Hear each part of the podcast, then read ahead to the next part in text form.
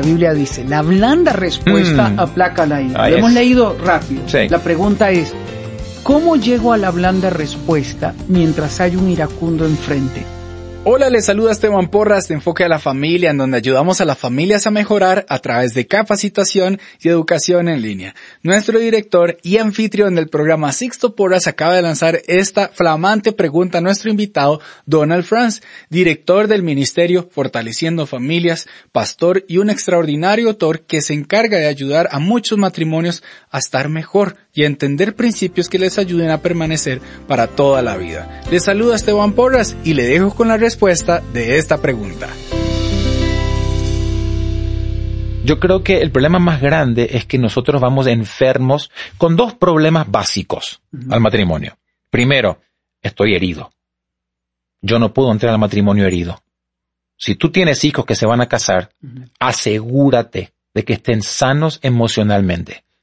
Que no tengan cuentas pendientes contigo, con tu madre, con sus hermanos, con nadie, porque una persona herida va al matrimonio para herir. Eso es así. Entonces, el problema que tenemos hoy, no tenemos problemas matrimoniales, tenemos problemas del corazón. Estamos heridos, estamos lastimados. Primero. Segundo, si hablamos de cristianos, Dios nos proveyó de una mochila llena de elementos que tendríamos que sí o sí llevarnos juntos al matrimonio y Pablo lo describe. Son nueve atributos. En Gálatas 5, él habla del fruto del Espíritu. Imagínate, Sixto, Esteban, casarte con una persona que tenga amor, gozo, paz, paciencia, amabilidad, bondad, fidelidad, humildad y dominio propio. ¿Qui- ¿Quién quisiera divorciarse de un hombre así, de una mujer así?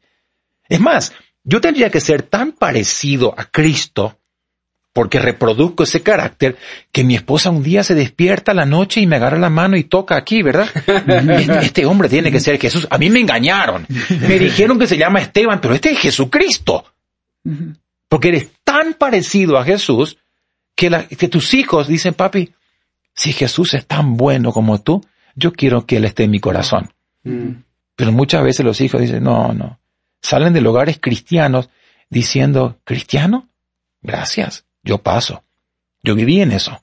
La mejor manera de vacunar a un hijo contra el Evangelio es vivir una vida doble y no manifestando el fruto del Espíritu Santo en la casa. ¿Qué le dirías a un hijo que dice, si yo perdono a mi papá por lo que me hizo, eso es minimizar el sufrimiento que yo tuve por su abandono? Ujú.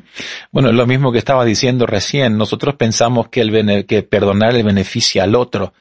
Y cuando, creo que fue Corrie ten Boom que dijo, perdonar es como abrir la, la, la llave de la celda, abrir la celda, dejar libre al preso y darse cuenta que el preso era yo. Mm. Es, tan, tan sabio eso, porque yo me meto en una prisión de oscuridad y yo lo que voy a hacer en realidad es beneficiarme a mí. Yo voy a tomar el paso, no lo siento. Pero por, por así como Dios me perdonó inmerecidamente, mi papá no lo merece, mi mamá no lo merece, pero yo voy a honrarles con el perdón. Y esto se vive en la intimidad, en lo personal, allá en su habitación, abriendo el corazón delante de Dios y soltando las amarras, rompiendo la lista de los pendientes. Y como ha dicho nuestro invitado de hoy, Donald, bendiciendo a esta persona. Y esto es crucial, que usted llegue a ese momento. No es fácil, solo se logra cuando Cristo es dueño de tu vida y has recibido el beneficio del perdón también. Donald, hay una diferencia entre perdonar, y lo has establecido, y la reconciliación. ¿Cómo yo sé que estamos listos para reconciliarnos si en el pasado hubo agresión, infidelidad, y un día aparece la persona y dice, he cambiado? Reconciliémonos. Claro. ¿Cómo iniciar este proceso de reconciliación? Yo creo que una cosa es la conciliación del conflicto y otra es la reconciliación de la relación. Tenemos que aprender muchas veces, Sixto, yo pienso, a vivir en un armonioso desacuerdo. Porque hay veces que no vamos a estar de acuerdo. Tú piensas blanco, yo pienso negro. Entonces, ¿cómo, cómo, cómo hacemos? Bueno, vamos a reconciliar la relación, no en los puntos de vista. Y si logramos reconciliar la relación, vendrá también el acuerdo posterior al problema que tenemos. No sé si me estoy explicando. Sí. Yo empiezo buscando tu corazón. Yo no te entiendo. Realmente no te entiendo. Pero dame un abrazo porque te amo. ¿Entiendes? No, no, no logro entender tu punto de vista. Yo lo veo de esta manera, pero yo voy a buscar la conciliación de la relación en primer lugar y lo- todo lo demás viene añadido después de que una vez nos podemos abrazar, amar, respetar. Pero el problema es que surge esto, cuando estamos en desacuerdo, humillamos al otro. ¿Y cómo se te ocurre? Imagínate tú diciéndole a Helen, ¿cómo se te ocurre ser tan infantil, verdad? Eh, eh, Tú, no- tú la respetas. Yo no entiendo tu punto de vista porque, ojo, puedo estar equivocado yo, pero te respeto y mientras dure el desacuerdo, nosotros vamos a amarnos, a respetarnos, a honrarnos y esa relación eh, va a dar como resultado la conciliación de todas las diferencias que tengamos que, que se sanan después también. Y si no pueden hacerlo solos, busquen ayuda, Así den la oportunidad de buscar ayuda porque muchas veces no sabemos cómo volvernos a acercar Mm. porque el temor nos domina, porque hay inseguridad, porque no sabemos si los cambios son reales y por eso es importante que usted se, le- se dé la oportunidad de buscar ayuda oportuna. Antes de continuar con el programa, quiero recomendarle la serie 12 secretos para tener un matrimonio para toda la vida, tanto para padres como para matrimonios. Puede ver esta serie visitando el sitio series.enfoquealafamilia.com. Se lo recuerdo, visite el sitio series.enfoquealafamilia.com. Continuemos con el programa. Alguien dice, yo quiero comenzar a reconciliarme. Por supuesto, pueden haber mil y un situaciones en donde la reconciliación es más compleja que en otros casos. Pero a un nivel general, ¿qué tiene que pasar en mi corazón primero? ¿Y ¿Qué le dirías a alguien que dice, yo quiero comenzar a buscar la reconciliación? ¿Qué le dirías? Yo creo que el perdón tiene que ser dado en cuatro direcciones. Primero, yo debo ser perdonado. Es muy difícil poder perdonar a alguien si yo no fui perdonado por Dios. Porque el perdón es una gracia que Dios me la da. La capacidad de ver al otro con sus ojos, no con mis ojos de venganza. Entonces primero debo ser perdonado. Una vez que yo soy perdonado, yo podré perdonarme a mí mismo. Señor, tomé una mala decisión. Tú ya me perdonaste. Yo recibo el perdón. Una vez que yo me perdono, también voy a ser capaz de perdonar a la otra persona recién ahí y también voy a ser capaz de pedir perdón a las personas que yo ofendí. Entonces, en primer lugar, yo creo que tengo que hacer únicamente es eh, recibir el perdón de Dios y poder pedirle, Señor, dame tus ojos para ver a esta persona como tú la ves, Señor. Señor, yo quiero verlo como tú lo ves. Y si tú me entender que Dios inmerecidamente, yo no hice nada para que Él me perdonara. Y hay gente que está de 20 años, 30 años en la iglesia y que y, y no deciden perdonar y tienen acumulado todos sus pecados, porque bíblicamente eso es lo que dice el Señor. Yo estoy apartado de la gracia, estoy fuera del perdón, no tengo acceso. Entonces como que Dios tapa los oídos así y dice, no me hables hasta que no arregles esa situación con aquel vecino o con aquella persona que te abusó, aunque ya hubiera muerto.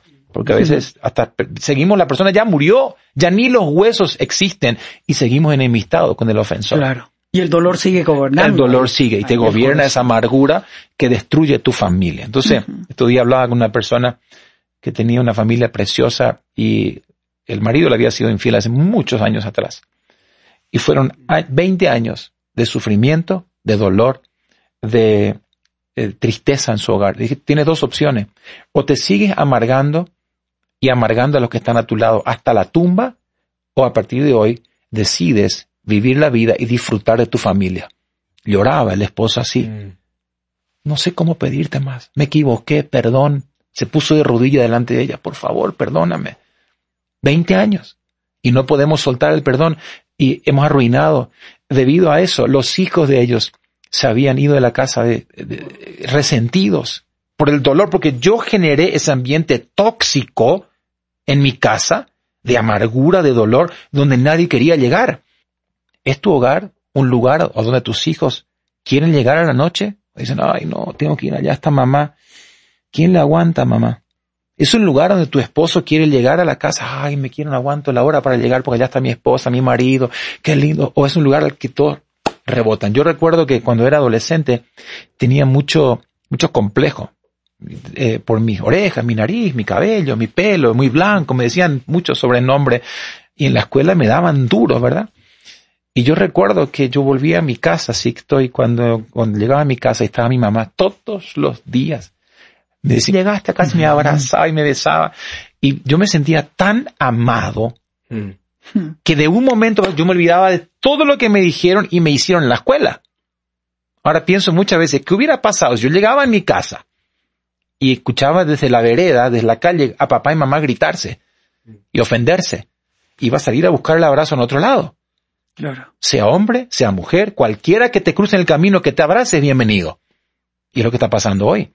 Hmm. Entonces, asegúrate, papá, de que tu hogar es un Edén. Nuestra responsabilidad como padres es reproducir literalmente el Edén. ¿Qué significa Edén? Eh, la palabra Edén significa lugar de placer, lugar de deleite. Puerta abierta significa Edén puerta abierta al cielo. Hmm. Adán y Eva tenían una puerta directa con la cual se encontraban con Dios ahí. Y es esa puerta que tiene que estar abierta donde mis hijos pueden experimentar el amor, la gracia, el perdón. Pero muchas veces mi casa ni siquiera es, se convierte en el ojo de la tormenta, en una sucursal del infierno, donde hay eh, peleas, pleitos y contiendas constantes y después vemos a nuestros hijos que salen buscando a cualquier abrazo. Y recuerdo una vez una niña que hablaba con ella, tenía creo que 15 o 16 años, eh, se embarazó y me dice, Donald, yo no, yo, no, yo no me acosté con este muchacho porque quería sexo. Yo quería alguien que me abrazara. Y este muchacho me prometió abrazar, pero me cobró caro. Entonces, ten cuidado porque estamos perdiendo a nuestros hijos simplemente porque no están recibiendo lo que Dios quería que le demos en nuestra casa. E, esa, esa aceptación, ese amor, ese perdón, esa, mm. esa reconciliación. Y, es nuestra responsabilidad como padres bajar esa embajada del cielo. Hmm. Qué lindo, ¿verdad? Cuando leo el Antiguo Testamento, leo ahí a los profetas, a los patriarcas, y me gusta mucho esa frase que repiten una y otra vez. Dice, yo voy a servir al Dios de mi Padre. Qué frase tan poderosa, Sicto. Voy a servir al Dios de mi Padre. ¿Por qué? Porque lo vi, a él, lo toqué. Si tú lees primera de Juan capítulo 1, dice Juan, lo que hemos visto, lo que hemos tocado, lo que vieron nuestros ojos, eso les anunciamos con respecto al verbo que es vida. Ellos tocaron a, Jesús, experimentaron de primera mano y nuestros hijos debieran poder tocarlo en casa.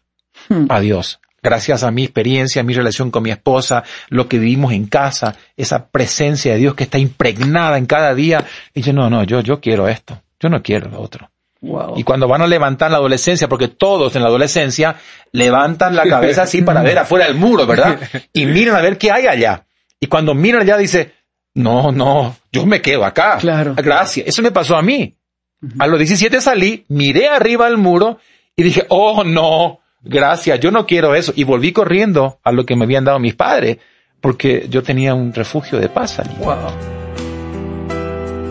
Qué importante lo que está diciendo Donald, que nuestra casa y nuestro matrimonio sea un refugio en donde quieran estar nuestros hijos, en donde nosotros como cónyuges queramos estar, llegar y abrir nuestro corazón. Si usted le gustaría aprender más sobre este tema, le invitamos a escuchar la tercera parte de este programa tan práctico y tan bueno con nuestro invitado.